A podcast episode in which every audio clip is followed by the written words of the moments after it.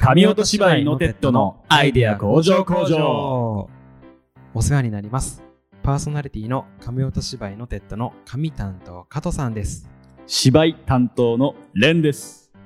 このラジオは紙音芝居のテッドのメンバーによる会話をしてアイデアを集めそして向上させていくことを目的とした生産拠点風ラジオです。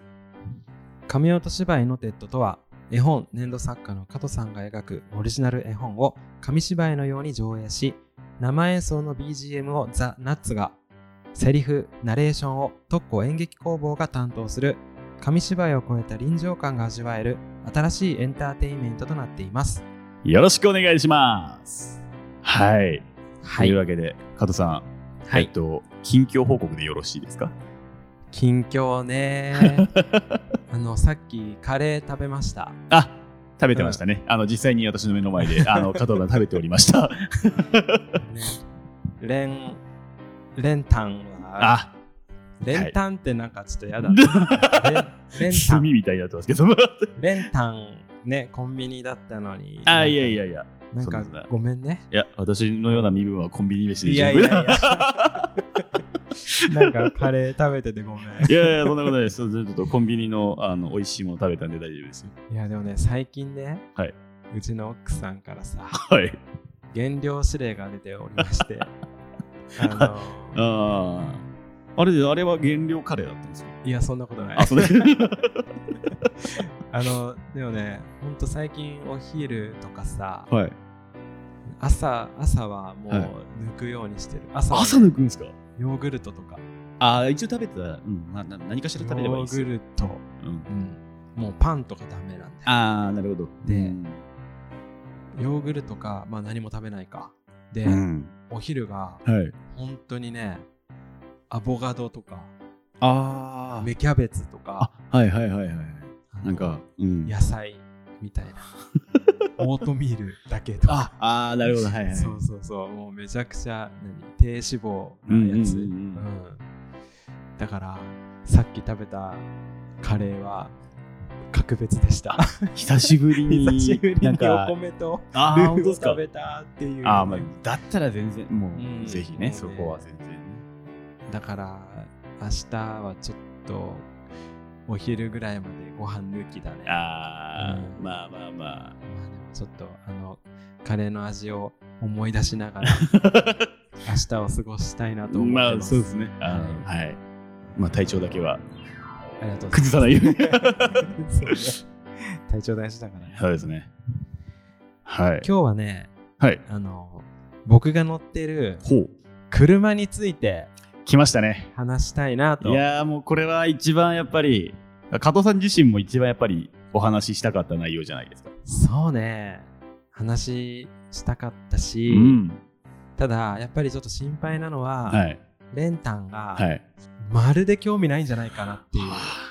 あ。のつまんないんじゃないかなっていう。まずまず前提としてですよ。うん、前提として自分の車に関しては全然全く興味がないんですよ。自分の乗る車に関しては、うん。た、だあの例えばあの人いい車乗ってるなとかっていう価値観はある程度は分かってるつもりなんです。ほんとさ、うん。レンタンのさ、うん。いい車の定義ってうん。何、えなんかそそののロゴマークじゃないですけど。ロゴマークというかそのエンブレム的なところで、まあ、例えばそれこそね、うん。分かりやすいところで言えばベンツとか、はいはいはい、まあ、そういうのがうん、要はいい車。あのなんでしょう。その車種とかも私どなんかどっちかというと詳しくはないので、うんうんあれなんですけど、うん。個人的な主観ですよ。本当に、あれですけど、うん。BMW のエンブレムがついてるやつはいいやつだと思ってます。うん、うん、まあいいやつだよね。あそうなんですね。あ間違ってなければ間違ってなければ、うんうんうん。なんか自分の中ではそのマークを見たら、あこれはいい車なんだっていううん。ふうに捉えてます、なるほどね。なので本当にいい車があったとしても多分俺はそういう、見た時にうん。なんかそういうシンボル的なものがついてればなんかわかるんですけどうん、ついてないと多分見分けがつかないかもしれないですね。なるほどね。はい。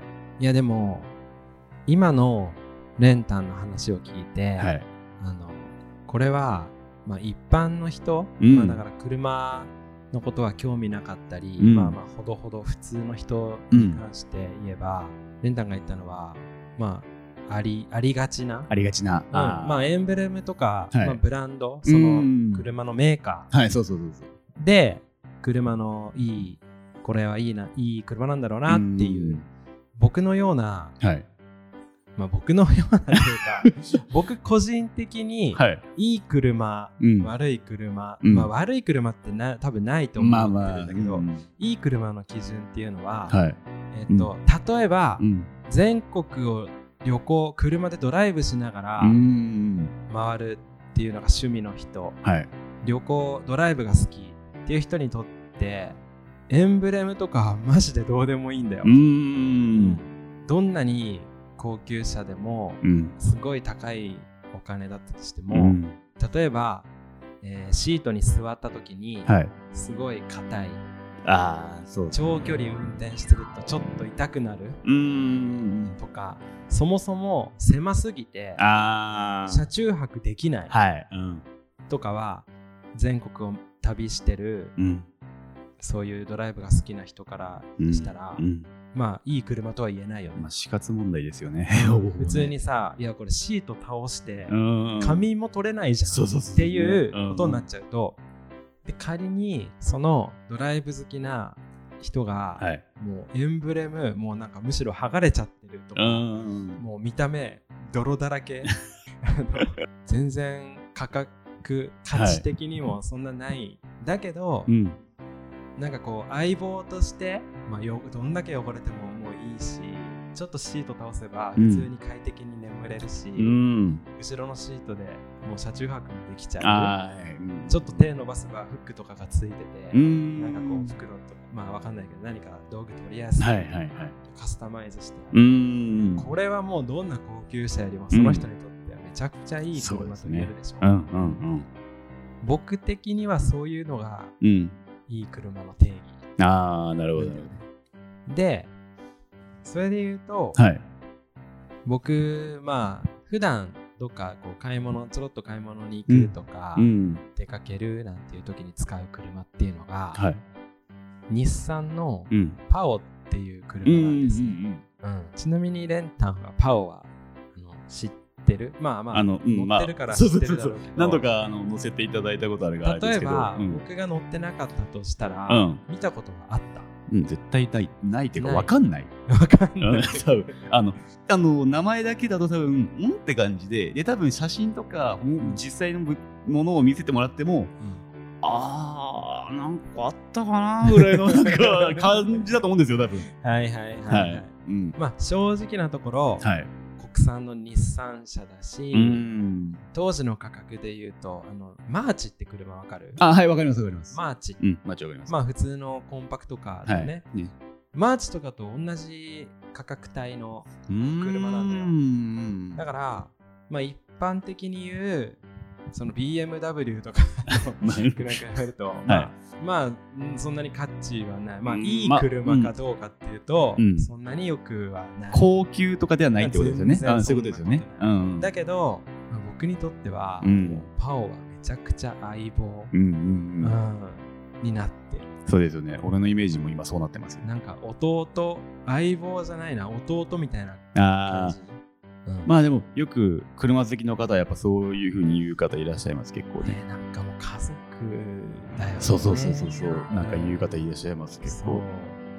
まあちょっと今日はあんまり長くならないように。あ、そうですか？語っていただいちょっとて。僕のあれですけどパオちゃんに対する思いというのをね、まあちょっとね、語っていければなと。はい。リスナーさんも大丈夫いや、かなもちろんもちろん。みんな車、あ、なんか、もういいや。この、この辺でもしかしたらもう再生停止されてるかもしれないけど。まあ、そこはまあ、あの、まあ、まあ、あの、うん今日は、うん。あ、そう。練炭に、今そうですね今目の前にいるはい練炭に、うん。えー話すという体で、ちょっと、あ全然、説そうですね。はい。そうしていただければ。はい。じゃあまず、日産パオ。はい。何年に生まれたと思う？ちらっとですけど、多分一緒に乗ってた時に、あ、言った言結ったかな。こう、いやでもごめんなさい。あの、私が多分正確には記憶してないですよ。う。ん。ただ、相当、なんか、古めの車だよみたいな話は聞いてたし、あのですね、1970うん。1989年。平成元年です。私まだこの世に存在すらしてませんでしたね。ですね。自分が生まれるよりも前のってそうことですなんでねちなみに、はいえー日産パオはい。この車が発表。発表。発表まあおよび発売はい。されたのが1989年のうん。1月13日。ほう、うん。1月13日。です。そして、うん。僕の誕生日。お。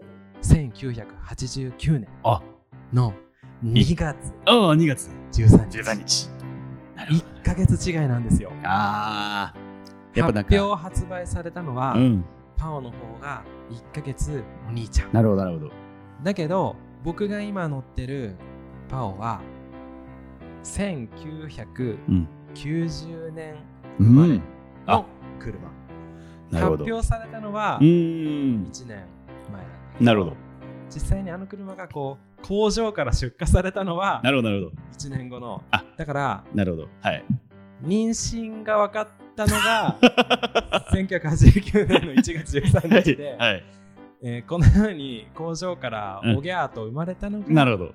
1990年っていう まあそんなだからなるほど。まあ、はい。弟でいいかなと。そうですね。うん。そういうことですね。ね。まあ立ち位置的に確かに確かでねにはい。まずパオとの出会いからちょっとお話ししたいな。これ本当にいいですね。興味ある？やせっかくそこはやっぱお話しする準備をしたのであれば しましょうしましょまずねあの僕がカナダに行ったっていうのはちょっと前にうんあのー初回の多分話したと思うんはいお話ししましたね。はい。そうそう。カナダに、えっと、1年弱ぐらいいたんだけど車とかさはい。当時ね車とねあとねバイクも一応持ってたんだよね。あそのカナダに行くあとごめん。カナダに行く前に。ああはい。で売ってうん。カナダに行ったんだよ。ああカナダに行ってる間乗れないから、まあそうですよね。ダメになっちゃうから、うんうん。そのさ1年とかさまあ放置してたらねさすがに車もさ動かさないとね。そうですね。うん。売っ払っちゃったんだよ、うん。でカナダから帰国してきたら、はい。要はもう足がない。そうですね。自転車だけは持ってたからああ折りたたみ自転車だったんだけどあはい。折りたたみ自転車でまあ出かけたいところには行くみみたいな感じの暮らしをしてたんだけど、はい。ある時地元の中古中古車屋さん、うんうん中古車屋さんって言ってもさ今さ結構大型店とかあるじゃん。中古車が売ってる大型店。うんあはいはいありますね。なんとかオート、はい。なんとかモーターうみたいな感じでさんありますね。バーって車並んでああいうとこじゃなくてあ違うんだ。なんかもう草むらに並べて、ええあの何？車のガラスにうん。手書きの紙に マジックで何万円とか。ああはいはいはいはい10万円とかさ。うんうんたまにボロボロの軽トラとかが止まってるよ。うんなんかもう草むらにあはい。る中古車屋さん、はいはいはいはい。まあまあ田舎にあはまあたまに見ますね。ボボロボロの車しか置いてないんだけど。そこにねはい。あったんだよね。はあなるほでその時パオの存在知らなくて。どうんでなんか自転車で自転車止めてさ、うん。いやなんかすごい変わった車だなって思って、うん。見たことなかったなって思って「すいません」って言ってさうん。プレハブ小屋みたいなさあはいまあそうですよね。プレハブうん。なんかもう台風とか来ても大丈夫なのかな これみたいなすげえ失礼なこと言ってるけど。うん。そんなプレハブ小屋はい。にね「すいません」って言ってさうん。したら中からおっちゃんが出てきうてさ「んああ何?」みたいな。うん「この車ってなんて言うんですか?」うん。外車ですか?」ってあ聞いたらさ「ーいやこれ日産だよ」うん。日産なんだっけな？パオって言うんだよ。とかう言ってさ、ん。へーって言ってさ、そのおっちゃんがなんか久しぶりの来客に嬉しくなったのかあなんか鍵開けてさ、うん。乗っていいよとか言ってさ乗せてくれたんだよね。正直クモの巣とか貼ってて。えーそんなに？ううわって思っちゃったんだけどまあ一応せっかくのご好意なんでまあまあままあこう乗ってさあうん。ああなんかすごいこう古いなーうんまあね。うん。ありがとうございましたって言って、うん。その時ね一番高かったんだよねそこにあったあその中で車の中で。あうん、60万とかって貼った貼ってあった気がする。他のなんかボロボロの軽トラとかはうん。15万とか、あー20まあ。なんかねやたら高くて。で、まあ、パオっていう名前を聞いたから、うん。まあしら帰ってさ調べてみたら、まあ、日産。うん。でしかも平成元年、うん。1989年うん。1月13日に発表された車とかさ、うんへーって思って、うん。ためじゃんとかって思って。なるほどなるほど確かに。そうもうなんかそっからもうめちゃくちゃ気になっちゃって、うん。まあカナダから帰ってきてばっかりだったから、うん。まあ、職もないしああそうですね。まあカナダでイラストとかは描いてたけど、うんね当然そんなにすぐお金につながるわけでもないから、うん。まあ、ちょこちょこちょこちょこお金を貯めて、うん。その時が確か、えっと、カナダから帰ってきた直後だから20 23とかだったんだけど、はい。そこからね26歳うん。になってパオをね買ったんですよ。購入したと。さすがにあのおっちゃんのところのーはい。あそこで買う勇気はちょっとなくって。うん。一応ねなんか専門店みたいな、ああいううん日産のあのパオ。うん。で実はね日産パオっていうのは兄弟車があって。ああそうほんとね1987年にはい。まず B1 っていう車が発表されたのね。はい。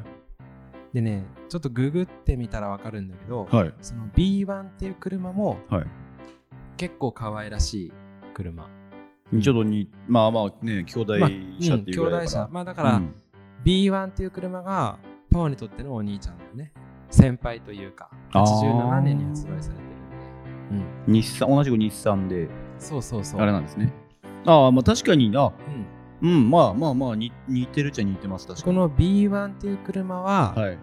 確かね3ヶ月とかの受注生産。あ3ヶ月あごめんごめんめちゃくちゃ嘘つ今のことカットするね。の はい。どうぞ2万台とかだったかな、ああじゃあ相当。うんなんかね生産台数がすごいやっぱ少ない、うん。うん感じで発売されて、はい当然大人気。そうですよね。うん。もう B1 が発表された時はねもう中古車価格が新車価格を上回っちゃうぐらいなんか転売みたいな感じになっちゃって、ああなるほどなるほど。そう、んん。すごい高値がついちゃって、ええでその次に発売されたパオはうん。3ヶ月間受注受け付けます、でうん。3ヶ月のうちに受注もらった人に対しては全台数販売します。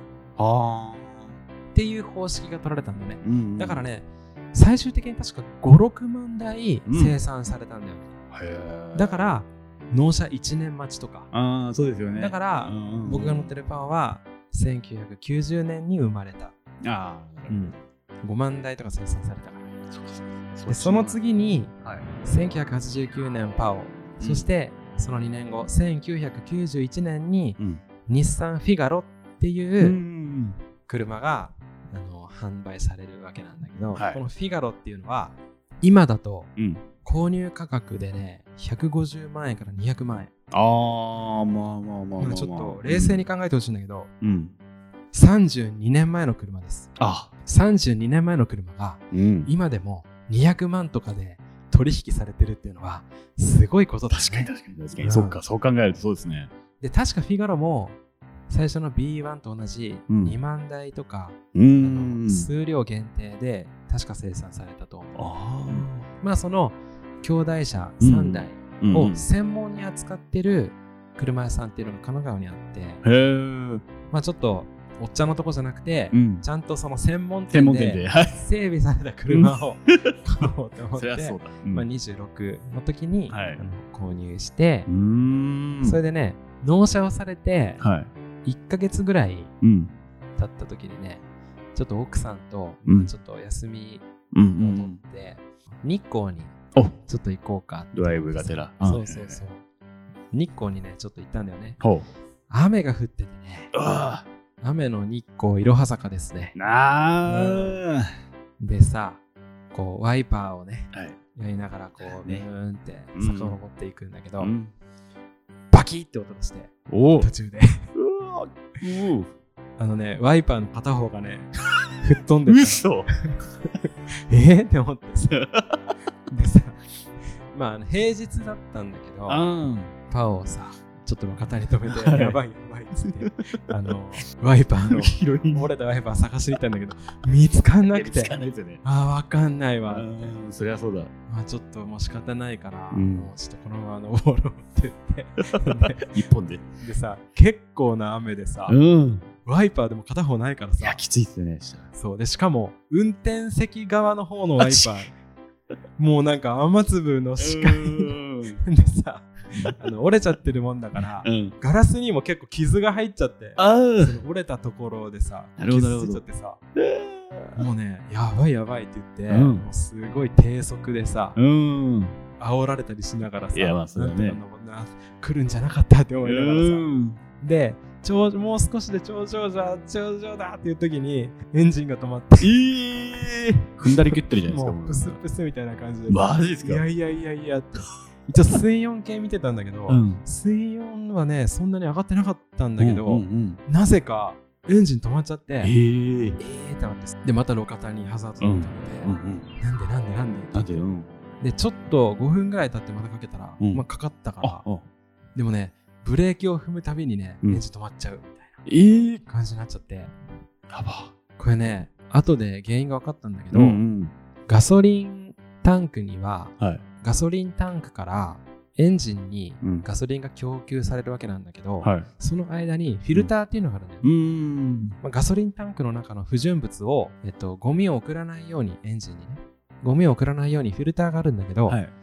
フィルターがもうとんでもない目詰まりを起こしてるって、あーなるほど後で黒井さんに言われたの。うん。なんでかっていうと、うん。僕が買ったパオは、走行距離が30年以上前の車なのに6万キロとかだったの。うん。つまり、あんまり走らずにずっと保管されてたパオなるほまあ大事にされてたというか放置されてたというか。まあまあ。うんはい。それで、そのね、ガソリンタンクの中ってやっぱ錆びるんだよ。ああ、まあね。常に動いてれば、内内部、ガソリンタンクの中がチャプンチャプンって言って動いてれば、錆びることってないんだけど、放置されたり動かなかったりすると、動か液体が動かないから、うんどんどんやっぱ錆びていって、それがフィルターを詰まらせて。まあそれが原因で、まあ止まっちゃってたっていうのを、まあ後からね、うんうん。朝に聞いたんだけど、まあその時はね、だましだまし。エンジンかけながら、こう少しずつ。いろは坂をなんとかワイパー折れながら、あすの、計算をしたんだけど、ね。ええそうそうそう。まあまあすぐね、もう車屋さんに駆け込んでさ、そうっすよ。うん。フィルターを交換してもらって、ん。ワイパーも新しいものを取り付けてもらって、まあなんとかね、治ったんだけど、よかったよかった。うん。でね、その後、まあ大体半年ぐらい経ってからかな、はい。今度はうん。運転席のうん。内側のはい。ドアがうん。壊れて、内側からドアが開かなくなっちゃったのいやーだから、えっと、目的地に着くじゃん。はい。エンジン切るじゃん。はい。さて、降りようかっていう時は、ん。助手席から出るか、そうですよね。そういうことですよね。助手席から出るかえ、あのね、パオのはい窓を開けるのって、はい。くるくるタイプああ、はいはいはい。知ってる？それは知ってます。え、なんで知ってるの？あ見たことあるの？の車が。そうなんだ。仕事で使ってる車が、あ、あの、ボタンじゃなくて、はい。こうくるくるくくるくるタイプあ、そうなんだ。あの、軽トラとかそうなんですよ。ちょっと古いやつなんで。うんあーなるほどねはいくるくるタイプ。そう、あの、あのうちのパンもそうなんですよね。だから、くるくるくるくる窓を回して、うん。外に手を伸ばし、なるほど。外のドアノブを開けて、ああ、ガチャと。そうそうやって脱出するみたいな。なんか、本当に内側からはってことなんですね。そう外側から湧くんだ。そう、外側から開くんだけど、え内側から開かなくなっちゃって、うんうんうん。雨の日とかすっごいそうですよね。そううそうそうそう。窓開けたりするからさ、中も右腕めちゃくちゃ濡れながらん、そう、ドア、ドアノブ開けるみたいな。あそんな、なんか軟禁、パオに軟禁されるみたいな 状態でしたね。まあそれもね、あ。うん。あ、の、直してもらってさうん直してもらって今ではね、なんとかなってるんだけど。あとね、もう一個は、なんかトラブルの話ばっかしてるんだけど、いや、なんかね、パオとの思い出はね、あ思い出がトラブルトラブ。ルばっかり。もう一個あったのはね、トランク開けるじゃん。はいはい。何？リアゲート？うんうんまあだから後ろに荷物を入れたいなっていう時にさ、はいこう開けるでしょ？開けて、うん。ある時こう大きな荷物をなんか買ったのかな、うん。あのリアゲート開けて、はい。荷物積んだらうん。ゴンって当たったの。うリアゲートが落ちてきてえ後頭部直撃みたいな。やば。すげえ痛くて何何怒られたって思って。パオに怒られたって思って。へえ。したらさうん。パオのうん。リアゲートを支える、うん。何？棒？棒。はいはい。あるじゃない、はいあれがもうバカになっちゃってうて、ん。保持できないんだよね。あだからもう落ちてきちゃうんだ。落ちてきちゃうんだまあ開けたら落ちてるいやーそれ不便だ。保持できない。いやだからもう一人の時とかはうん。つっかえ棒とかをまあもうねそうですよね。そうするしかないですよね。つっかえ棒とかで左手でずっと支えながら 右腕だけでこういやー。積み込むっていう。そう。まあ。どう仕事の車がさうんトランク開けてさうん。そのリアゲートが保持できないって結構しんどいよね、死活問題です死活問題。いや本当そう。車。まあ、2人いれば片方の人に支えてもらって自分が荷物入れるとかできるけど。そうですね。一人でそれはなかなか。なかなかでしょ。いやなんかうんなんかそのままにはしておけないですね絶対的に。なんあかのねちなみにそのままなんです。今も？今も。あそうですか。してない。マジですか？部品がなくて。あまあまあ。あそういうことか。そう、どうしようもないのか。うん、直しようがない。まあだからちょっと別の別の車から、同じようなサイズのやつをああまあまあ持っねてきて、代用品じゃないけど。か。まああとはねあのこの日産のこのさっき言った3兄弟、はい。あの B1 パオ、フィガロは、うんうんうん。実はまだ恵まれてる方ではちょっとはリアゲートのそのパーツは出ないんだけど、うん。意外とねエンジンのちょっとしたパーツとかはねまだねちょっと出るんだよね部品が。ああそうですそうまだ新品で買えるんだよへ日産。えなんかね車のディーラーっていうのはは確か新車を作ってからいうん。7年ぐらいはその部品を生産する義務があるんだけど、うんうんなんか7年7年だったかな10年とかを超えるともはうその部品生産する義務がなくなるんだよね、うんそうですね。そう、ん。だからどんどんどんどん部品って少なくなっちゃそううもう在庫限りみたいになっちゃうんだけど古いやつだねだんだん。とそう、うん。パオとかフィガロはねまだ恵まれてるかへらー。その点パーツはねまあリアゲートはちょっと出ないんまあだけどさすがにちょっと毎回ゴーンってちょっと辛いんで、ねそうですよね。まあね直したいなと思うんだけうどん。あそうなんだ。いまだにそれがあるとは思ってる。ねえ、まあ後ろを開けるタイミングがまああんまりその一緒に乗ってるうちはなかった。気づかなかっただけなんですけど単純に今度開けてみていいあよ本当ですか？うん。後頭部に落ちてくるから。いやそんな全開にするつもりはないですけど。あなんかそれもなんかなんか変な話なんかずっとその状態で保ってれば味じゃないですけど。まあねこれを味と捉えそう捉えるらかっていうのが、ね、そうそうそうそう、ん。とはまあね個人の見解でしょうけど。本当に嫌な人はもうもう嫌だこんなポンコツってなっちゃって、まあ変な話ほらそれがなんか普通じゃないですか、ちゃんとリアゲートで開くっていうのが、だからそれがもうベースとして自分たちの中で普通だって思ってる状態だと、まあ、まあね。まあ不便に感じる点はあるのかもしれないですけど、そう、うん、その車自体の味だと思うがう、ん。なんねかねやっぱパオ乗ってると、うん。コンビニとかに行ってうん。とくと、うん、結構やっぱ話しかけられるんだよ。この車ってどうなんですか？って、うんなんか欲しいと思ったりするなんかデザインが可愛いから、欲しいと思ったりするんだけど、うん。実際どうなんですかってね、うん。ほんと知らない人から女の人とかさ、うん。あとおじさんとかにうんも話しかけられたりするんだけど、はい。どうですかって言われると いやまあ現状こんな感じです、まあだからリアゲート落ちてきますよとか 運転席内側から開かなくなっちゃいましたとかワイパー折れちゃったとか そうですね。そうそう、っん。て言うしかないんだよ、まあまあまあ。うん、でそんなこと言っちゃうとああやっぱそうですよね古いですもんねとか言うんってね。それでまあ結局多分そういう人は多分乗らない乗らないっす。うんうん。結局やっぱうん愛だと思うそうですね。うんうん。なんだろう。純粋に、まあ、僕はこのパオっていう車にはい。すごい縁を感じたし、うん。まあ、その生まれた年だったり、うん。誕生日がほんと一月違い、うん。まあ、その発表されたのがはい。一月違いっていうところですごい縁を感じて、うん。でねカナダから帰ってきて、まあ、自転車でブラブラしてる時にたうん。またま、えーこんな車あるんだって知ることができて、うん。なんかこうずっと気になっちゃって、うん正直そんな、まあ、他の車もいいなって思うのはあるんだけど、やっはいぱり縁を感じたっていうところで、うん、まあちょっとパオ以外考えらんないなっていう気になっちゃって。多分この車どうですかとかって聞いてくる人は多分乗らない方がいい気がする。そういうことですよね。そうそう、うん。そうなんだと思います、うん。もう無条件に、いや自分はこの車がうん。なんか気に入ったからもう乗る。うんうんもう壊れたらもうそれは仕方ないってうんいう諦めというか、まあまあまあ。半分諦めうん。半分愛みたいなのがないと、やっぱりこういうのを乗るのはなかなかねやっぱり難いしいのかなっていう気はする、まあでも実を言うと、うん。僕もたまにうん。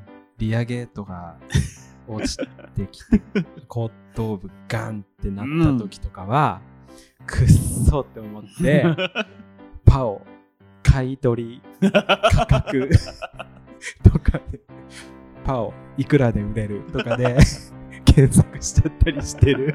そういう時は感情的にねでなってしまうとね。でなんか走行距離とかうん。年式とか入れて、うん色とか入れて、うん。そうするとなんか自動で試算されるんだよね。ああいくらあなたのパオは今この金額です。あー。75万円ですとかうん。なんか80万円ですとかって出るとあ今売ればうん。80万円か。ってって思っちゃったりするんだけど。まあまあまあでもうん。売りませんよ、まあうん、ねやっぱそんだけ愛を持って。そうね。うん。まあちょっとこのポンコツちゃんと、うんうんうんうん。まあいけるところまで。いけるまで。うん、ちょっとねあの乗りたいなと思っはいてます、うん。はい。ありがとうございます。まあ今日はこんなところですかね。はい。ありがとうございます。すごいやっぱり、あの私がすごいあの自分ごとだ自分ごとに関しては車だけじゃないですけどうん。結構適当なの。車に関しても。だってさ、うん、最近さ、はいレン君さ、はい。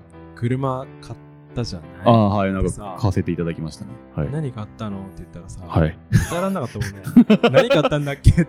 俺何買ったんだっけっていうその本当にそれぐらい。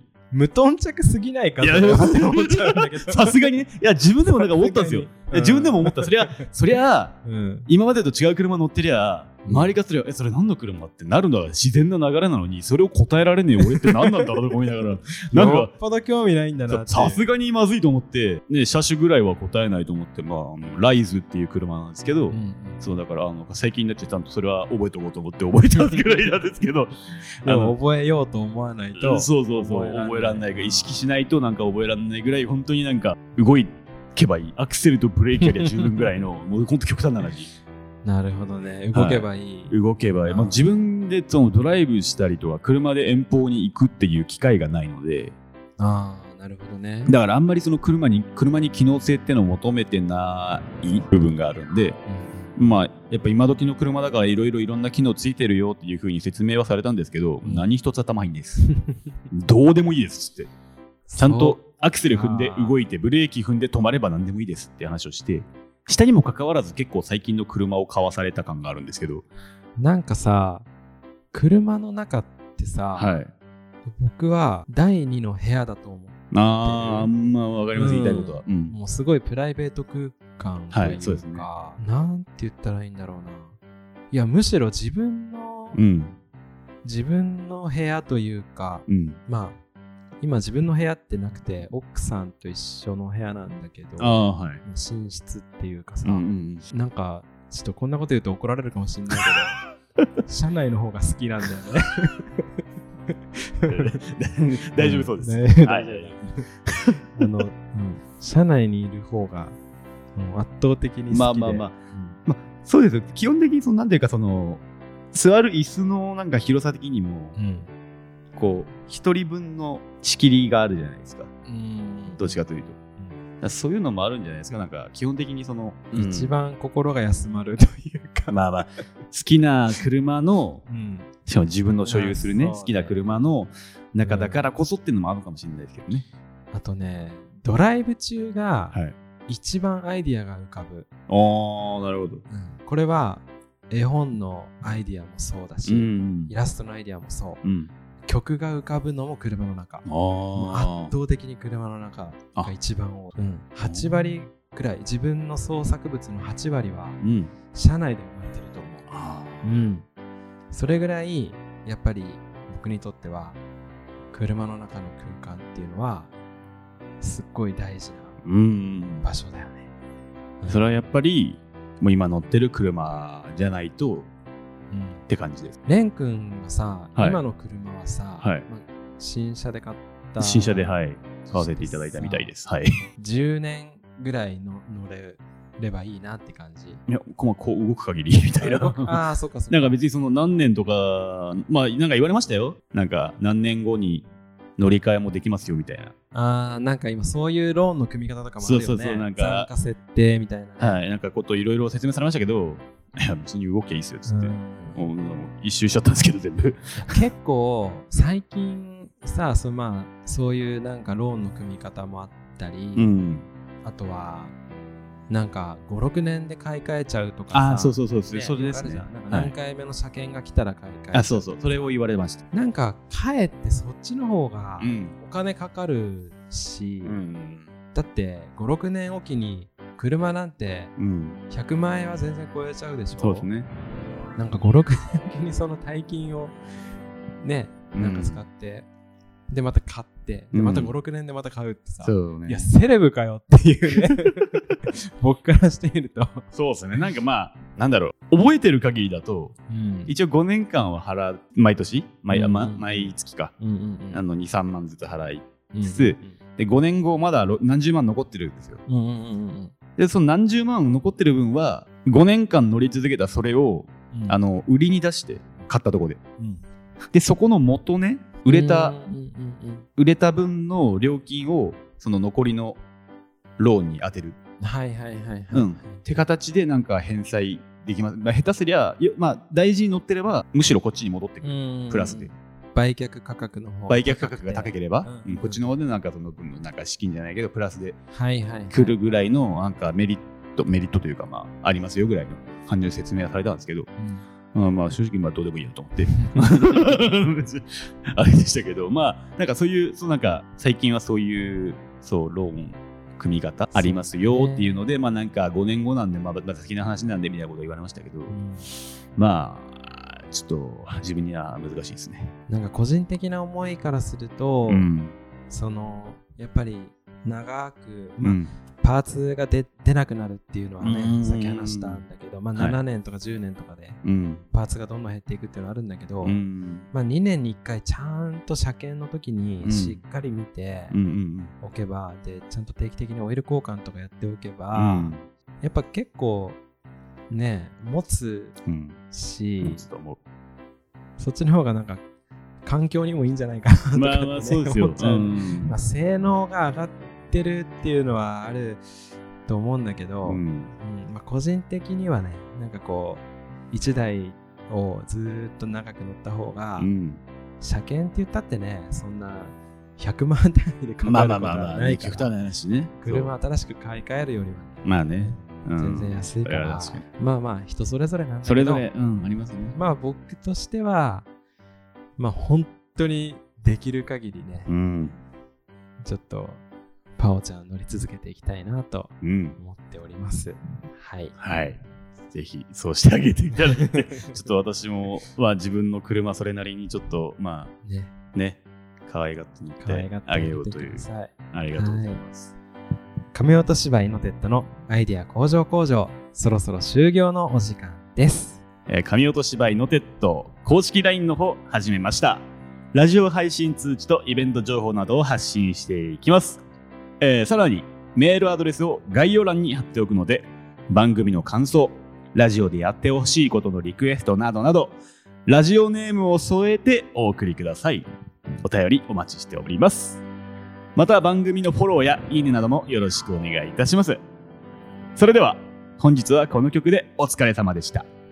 ザ・ナッツでハッピーワッフルデー。